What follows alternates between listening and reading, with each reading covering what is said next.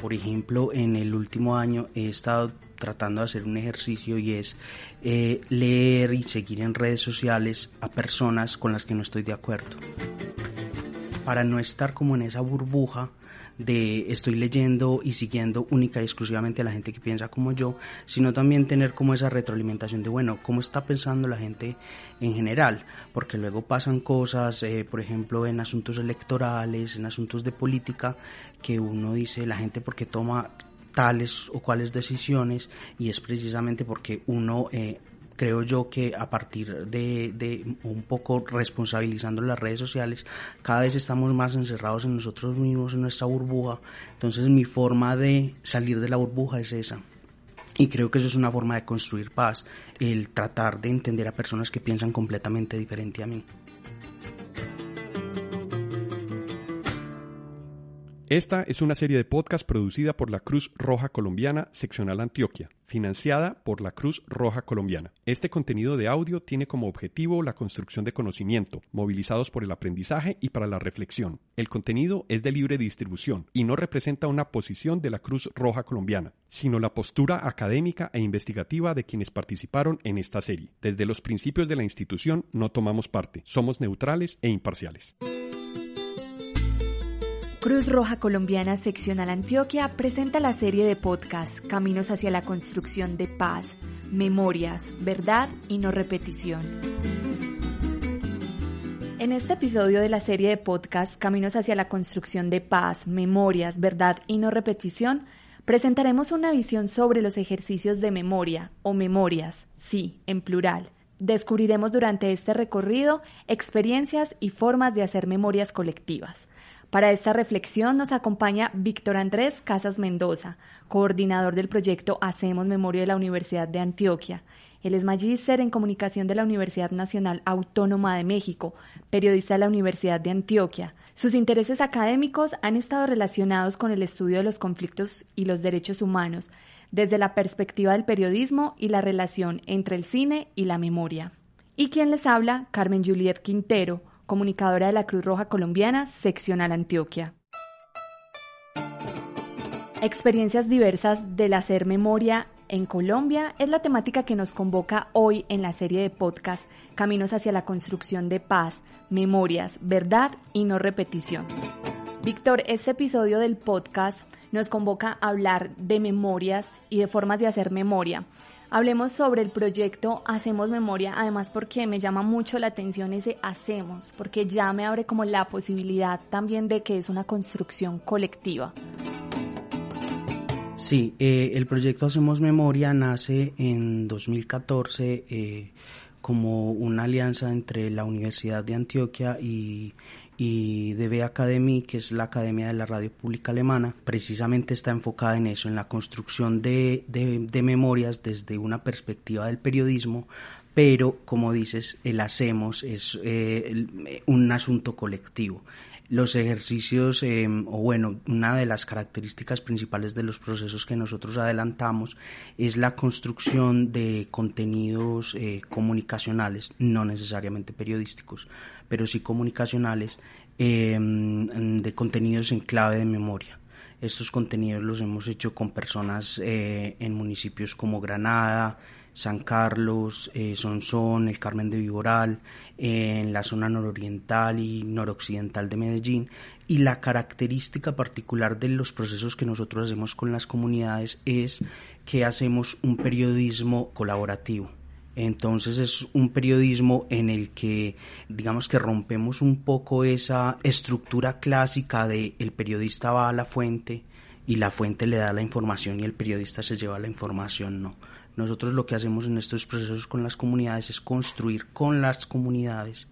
los contenidos en clave de memoria. Nosotros hacemos un proceso de sensibilización, un proceso de formación, pero son las comunidades también las que deciden qué contar. Nosotros no les, no vamos a imponerles, hagamos, eh, qué sé yo, un documental. No, son las comunidades dependiendo como las necesidades que, que ellas mismas han evidenciado en los territorios las que definen qué van a hacer. Por ejemplo, en el caso del municipio de Granada, nosotros estuvimos en Granada entre 2015 y 2000, finales del 2017 Y en Granada nos encontramos con algo muy particular. Bueno, Granada fue un municipio muy golpeado por el conflicto armado, pero la gente tenía como muy clara en su mente dos acontecimientos, una toma paramilitar el 3 de noviembre del 2000 y una toma guerrillera el 6 y 7 de diciembre del 2000 que produjo pues un desplazamiento masivo, que eh, la toma guerrillera fue con un carro bomba que voló medio pueblo, entonces eh, la gente como que tenía muy claro eso porque es una huella que pues pasan por la calle donde pusieron el carro bomba y la huella pues yo creo que la huella está ahí porque uno puede ver las edificaciones que fueron reconstruidas como lo diferente que son a lo demás pero nosotros nos dimos cuenta en ese ejercicio que la gente no tenía muy claro ni qué había pasado antes ni qué había pasado después como que tenían muy claros como esos dos hechos pero no sabían cómo, no sabían la cantidad de acontecimientos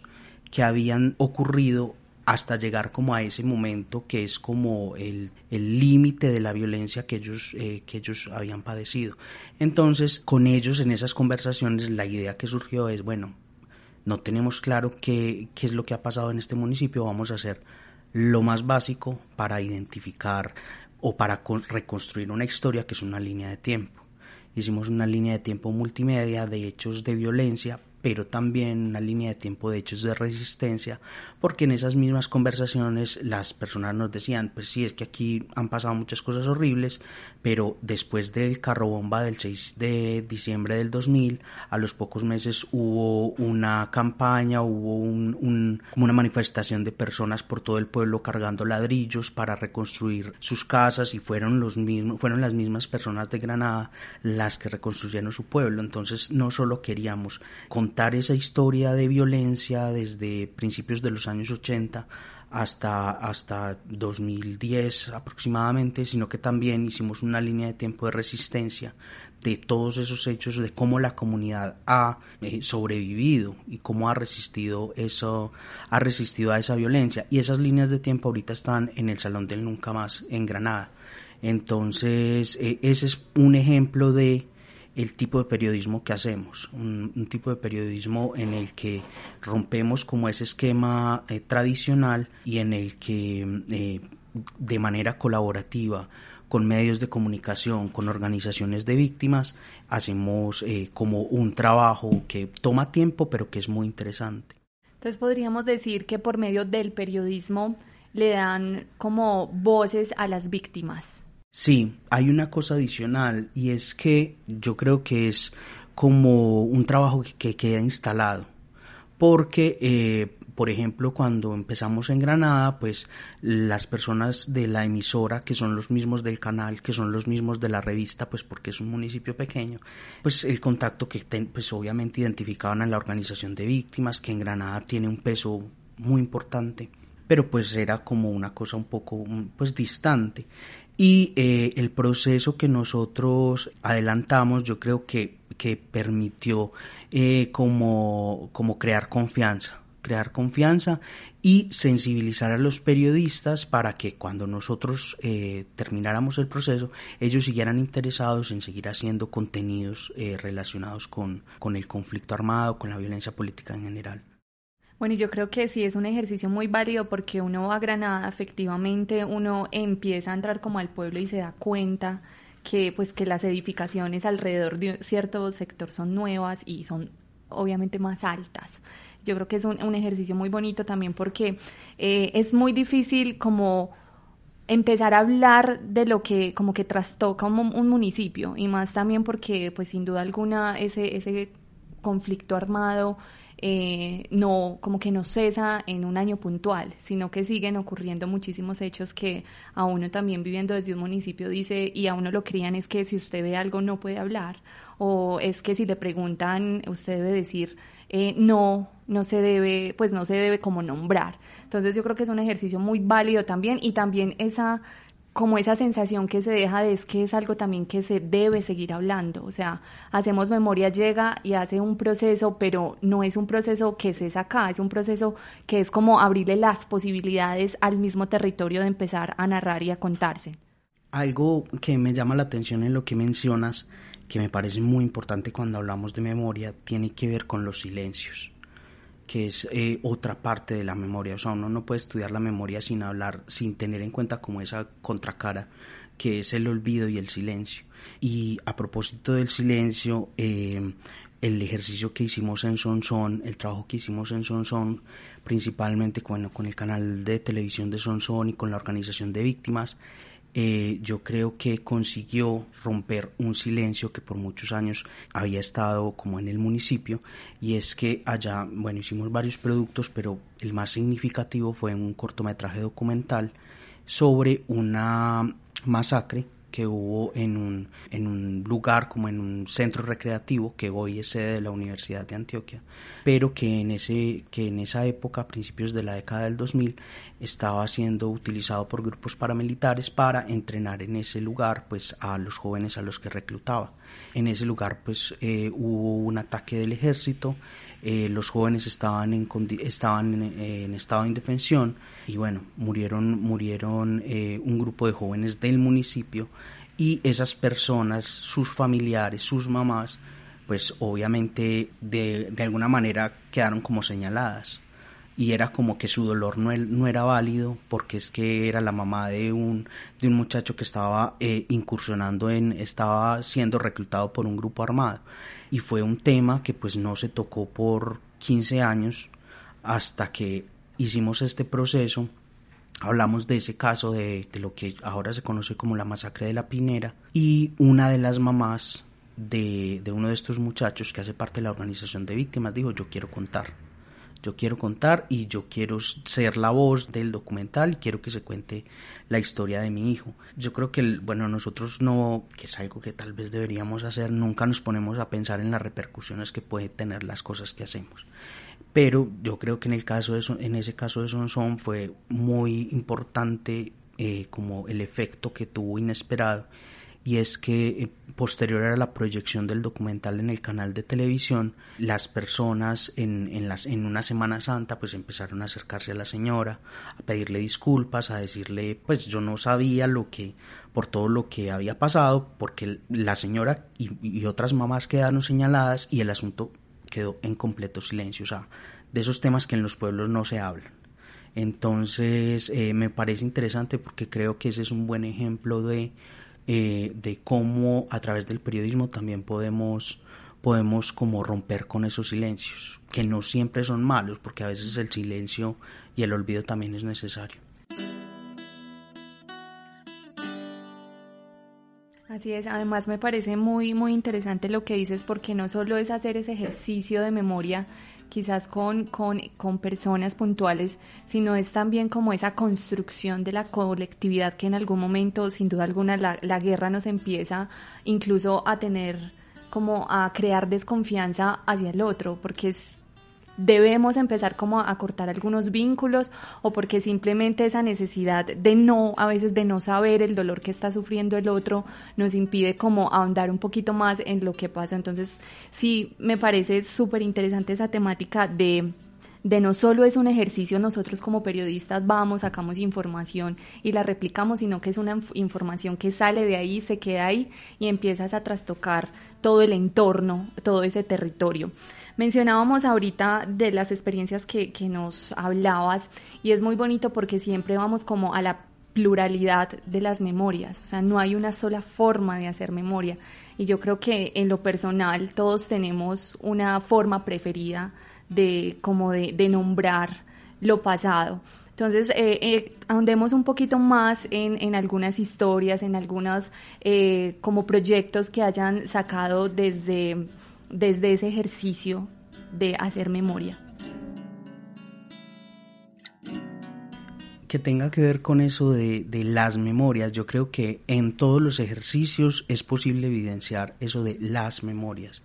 porque todas las personas recordamos un mismo acontecimiento de maneras diferentes. Hay un autor eh, muy interesante que se llama Oliver Sacks, que tiene un libro eh, que se llama... Eh,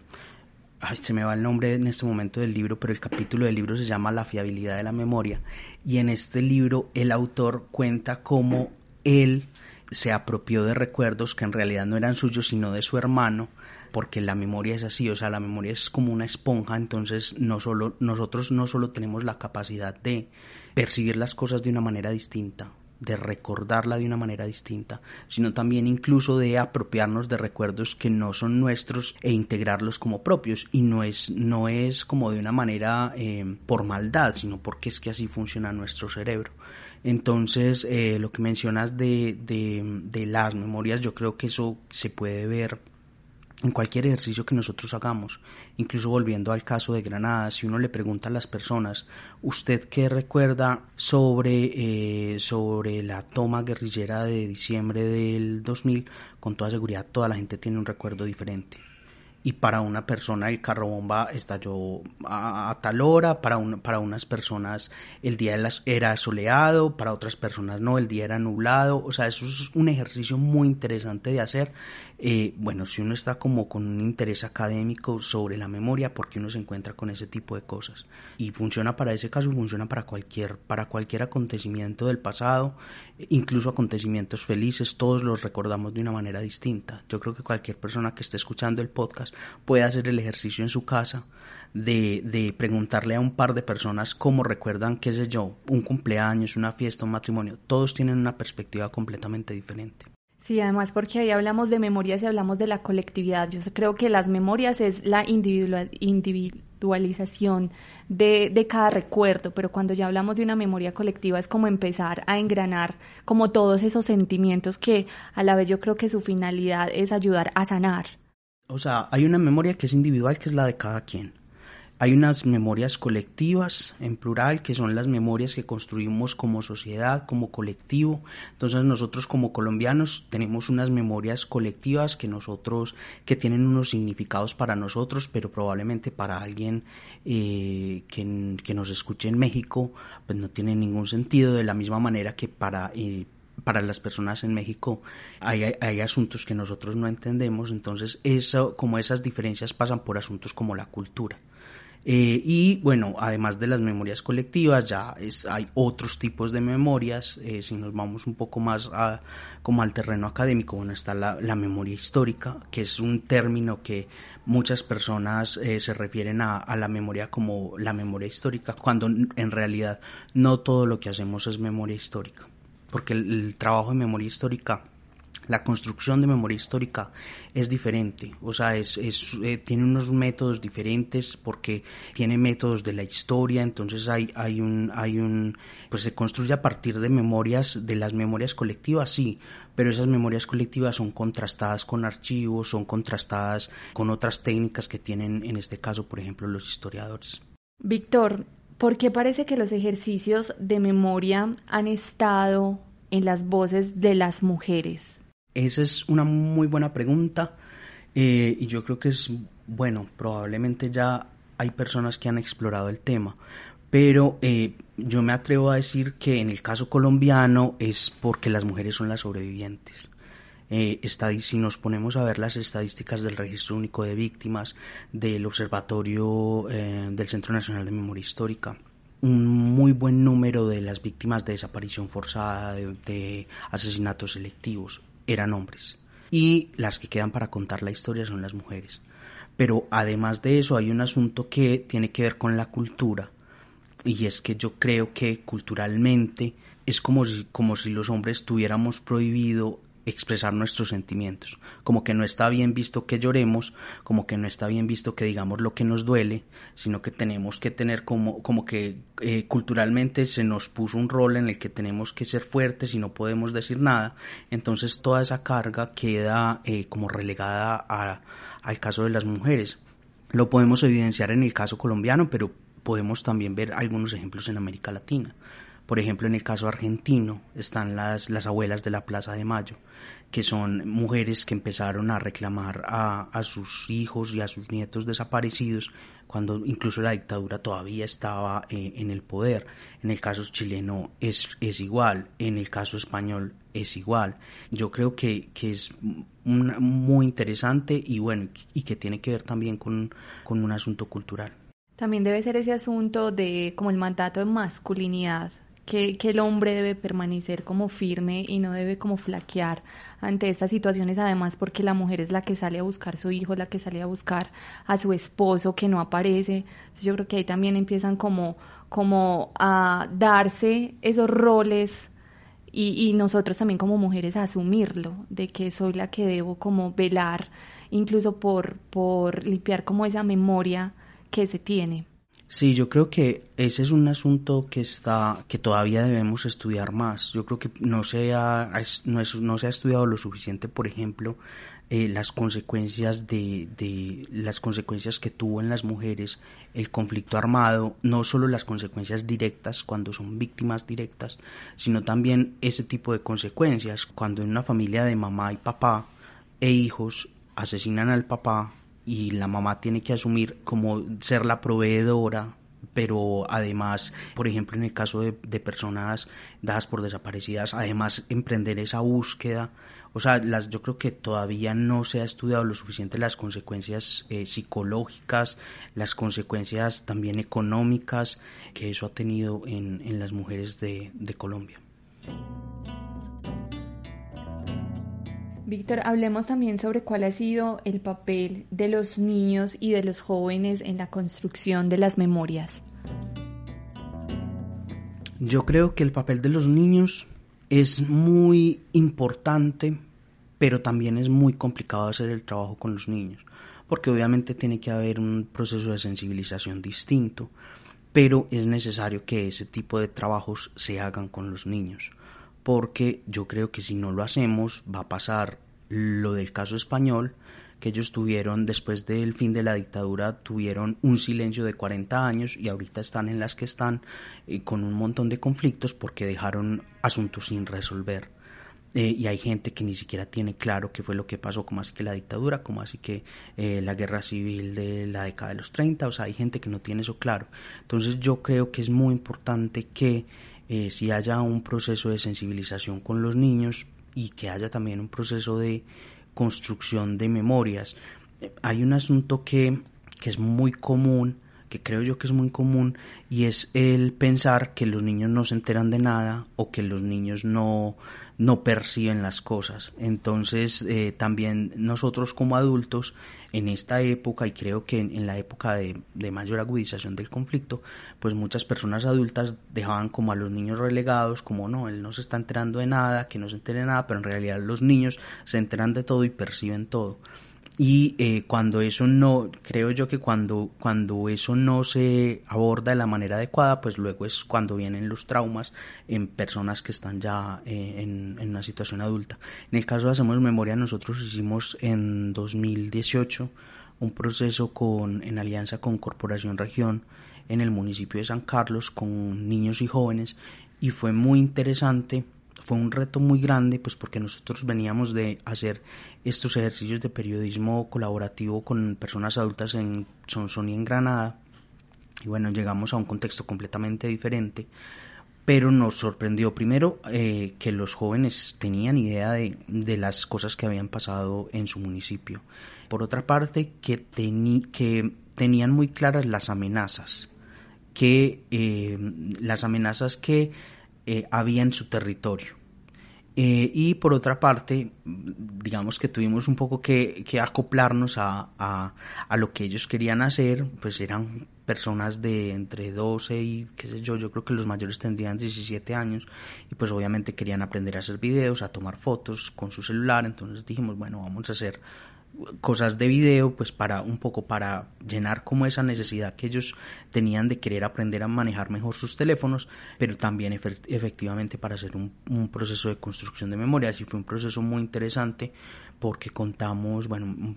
hubo tres cortometrajes documentales, pero tal vez el más, el que a mí me parece que es más potente es uno que se grabó en una zona rural del municipio de San Carlos, en el río Samaná, espero no equivocarme, el río Samaná, que es el último río libre de Antioquia, pues que no estaba como intervenido por hidroeléctricas ni por nada de eso. Y estos jóvenes nos decían que querían hablar sobre ese río, pues porque es que eh, los jóvenes además iban de la zona rural del municipio a los talleres y decían, pues es que para nosotros el río es muy importante porque es que nuestros papás viven de pescar en el río entonces si interviene en el río, ¿qué va a pasar con, con nosotros? Entonces eran jóvenes que ya se estaban haciendo preguntas que uno pensaría por ese eh, por esos eh, pensamientos erróneos que tenemos los adultos que ellos no se enteran de, de, eso y no en realidad sí lo tenían bastante claro y, y, se hizo un ejercicio muy interesante en la que en el que ellos entrevistaban a sus propios papás eh, a sus propios familiares y contaban la historia de contaban la historia de ese río y por qué ese río era importante para ellos. Víctor, hemos con los ejemplos que nos has dado como visto algunas formas de hacer memoria pero hablemos específicamente de algunas técnicas para hacer memorias colectivas. Hay múltiples maneras de, de, de hacer, de construir memorias y, y, yo creo que lo que nos ha enseñado eh, pues a las personas del equipo Hacemos Memoria estos casi seis años de trabajo es que lo que no hay es una receta. O sea, no hay una receta de eh, esto se debe hacer así porque lo que hemos descubierto es que cada grupo, cada comunidad exige hacer un trabajo de una manera diferente. Los procesos no, no, se pueden hacer de la misma forma porque no todas las personas tienen la misma información, porque no todas las personas tienen los mismos intereses, y porque todos recordamos de una manera distinta. Entonces, yo creo que no hay una receta, pero sí hay múltiples formas, muchos, muchos tipos de ejercicios que se pueden hacer para construir memorias. El más básico que, que lo mencionaba hace unos minutos es, por ejemplo, el de las líneas de tiempo, que es un ejercicio muy sencillo, pero que permite a las personas como visualizar y organizar un periodo de tiempo en un periodo de tiempo una cantidad de acontecimientos que tal vez en la memoria están de una manera muy desordenada. Algunos otros que nos puedas mencionar quizás desde los que se han trabajado del proyecto Hacemos Memoria. Eh, o quizás colectivos que uno también encuentra, encuentra que en las, en las comunidades las mismas mujeres empiezan a organizar e incluso como desde, desde algo muy orgánico empiezan a hacer un ejercicio de memoria, pero es esa necesidad como de sacar todo, todo ese dolor que por años han callado. A mí hay un ejercicio que me parece muy particular y que he identificado en distintas zonas del país y son los costureros de mujeres. Las mujeres que se reúnen a tejer pero a tejer no, o sea, a tejer, pero también a, por medio de esos tejidos hacer memorias. Conozco casos en, en, en Montes de María, eh, conozco casos, bueno, en Sonson hay un costurero, eh, en Medellín creo que hay un grupo, no sé si todavía se reúne de mujeres también, que hacen costura, que se reúnen a, como a tejer. En Bogotá, en el, en el Centro de Memoria, Paz y Reconciliación de Bogotá, también un grupo de mujeres se reúne a, bueno, de mujeres mayoritariamente, pero también participan en eh, hombres que se reúnen a tejer y ese es, por ejemplo, un como una, un método muy distinto de construir memorias y es como un, como un método que también está en otros países, por ejemplo en Guatemala. También hay mujeres que hacen eh, los quitapesares, que son eh, unos muñequitos de, de, tela, que son eh, procesos que, por ejemplo, aquí en el caso colombiano han replicado las mujeres de Sonsón. Entonces es, eh, por ejemplo, ese es un, creo yo que un ejemplo, pero pues hay muchísimos. Está,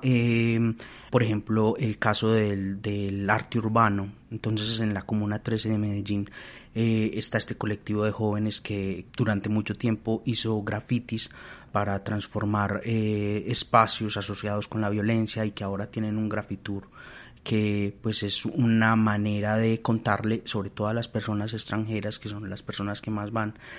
contarle de una manera distinta la historia de su comuna. Y ejercicios como estos uno los puede ver en otras, en otras partes del país. Por ejemplo, en San Carlos, un grupo, un colectivo de jóvenes de San Carlos decidió también empezar a intervenir lugares que, que, la gente asociaba con el conflicto, empezaron a intervenirlos artísticamente para darle, eh, como para darle otro significado a esos espacios. Entonces eso, desde el arte yo creo que hay muchas iniciativas de memoria, pues desde, desde la comunicación, bueno, todo lo que se puede hacer en cine, en televisión, en la, litera, la literatura, eh, la literatura de no ficción, o sea, hay muchísimas formas de, de construir memorias, unas eh, y todas son completamente válidas. No es que aquellas que son de más alta factura, los grandes documentales, son más válidos que, que los bordados de, de, las, de las mujeres en Montes de María, no, todos son completamente válidos. Yo creo que ahí volvemos a decir que es la, la, esa pluralidad de, de, las formas de hacer memoria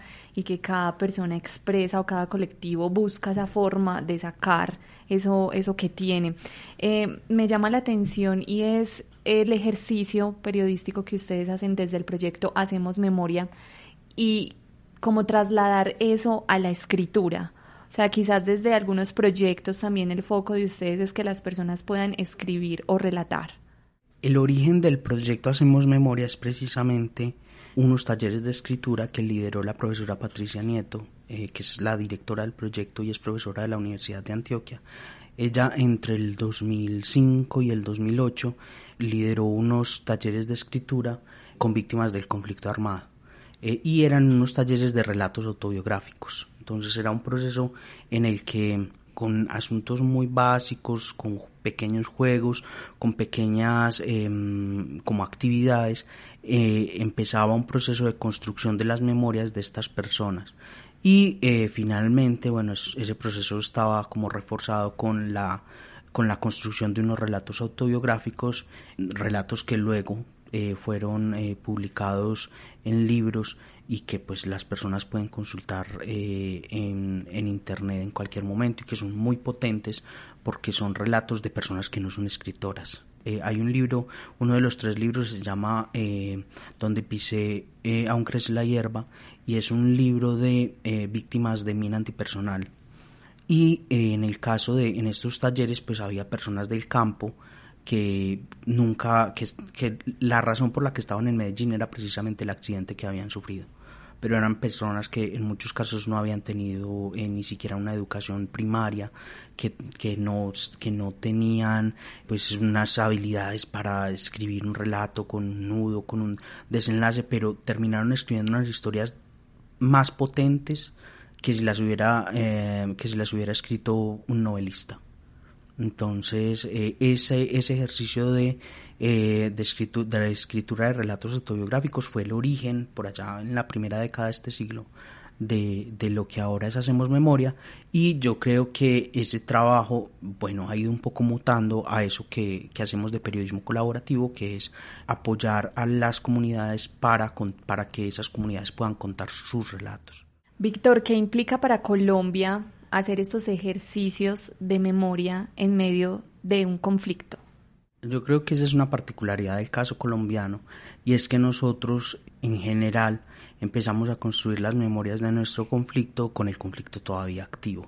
En el caso de, Argentina o de Chile, los procesos de construcción de memorias de las dictaduras fueron posteriores a la dictadura. Bueno, en el caso español ni hablar apenas están eh, resolviendo asuntos de hace 40 años. En el caso de la Segunda Guerra Mundial, pues eh, sobre todo en la década de los 60 y con productos culturales a partir de la década de los 80 empieza esa construcción de, de, de, memorias. Para los alemanes el asunto de la Segunda Guerra Mundial y el Holocausto fue una cosa que tuvieron en silencio durante mucho tiempo. Nosotros, en cambio, empezamos la construcción de las memorias de un conflicto cuando las balas todavía están sonando. Entonces, eso es una, yo creo que eso es algo como un, como una particularidad de, de los procesos y es que, por una parte, estamos construyendo unas memorias que muy probablemente en 10 o 20 años vamos tal vez a tener que repensar o vamos a verlas desde otra perspectiva. Y por otra parte también está el asunto de eh, las disputas por las memorias. O sea, estamos eh, en, un, en Colombia es muy complicado hacer un ejercicio de construcción de memorias porque como que todavía no todavía eh, no se no, no está clar, no están claras todas las responsabilidades y cuando no están claras la, todas las responsabilidades y todas las personas responsables no han asumido su responsabilidad lo que pasa es que uno no puede eh, decir todo lo que quiere decir, pues porque pues siempre va a haber como un contrapeso o alguien que va a tener una versión, perdón, una versión completamente distinta a la nuestra. Que eso es un, digamos que eso es una dificultad, pero también es algo muy interesante para evaluar o, para estudiar, sobre todo, por ejemplo, desde la academia. Los procesos de memoria más eh, como con más fuerza empezaron a finales de la década de los 90, diría yo. como esos grandes procesos, esas las, las grandes organizaciones, por ejemplo, el, em, las Madres de la Candelaria empezaron en el 1999, si la memoria no me falla. Y es en estas dos décadas en las que se han construido una cantidad de memorias oficiales, como por ejemplo las del Centro Nacional de Memoria Histórica, que lleva más de 134 informes, pero también memorias desde las comunidades, que son muy interesantes si le ponemos como, si tenemos en cuenta como ese factor, que son memorias construidas cuando la confrontación armada todavía está. Víctor, teniendo en cuenta que este podcast lo escucharán diferentes personas, nos gustaría cerrar con una reflexión que nos invite como sociedad a comprometernos con la construcción de paz en el país. Pues yo creo que em, la reflexión que yo haría, que tiene que ver con el tema que a mí más me interesa, que es el tema de la memoria, yo la invitación que haría es, es eso, es a, empezar a construir eh, nuestras memorias individuales, empezar a recordar, empezar a recordar con nuestros familiares, empezar a recordar con, con las personas que tenemos cerca y ver también cómo eh, podemos empezar a escuchar las memorias de los otros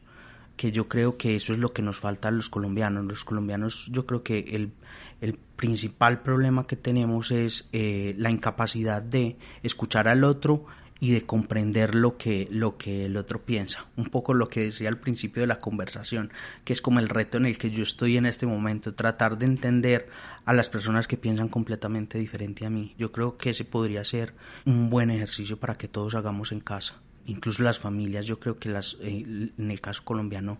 eh, son familias que, que están eh, muy fracturadas porque tenemos puntos de vista muy diferentes y eso lleva a, pues a, conflictos incluso familiares. Entonces yo creo, yo cerraría por mm, como diciendo eso, empezar a construir nuestras memorias, pero también escuchar las memorias de los otros y tratar de entender el punto de vista de los otros, porque como como dijimos hace un rato, todos recordamos las cosas de una manera diferente.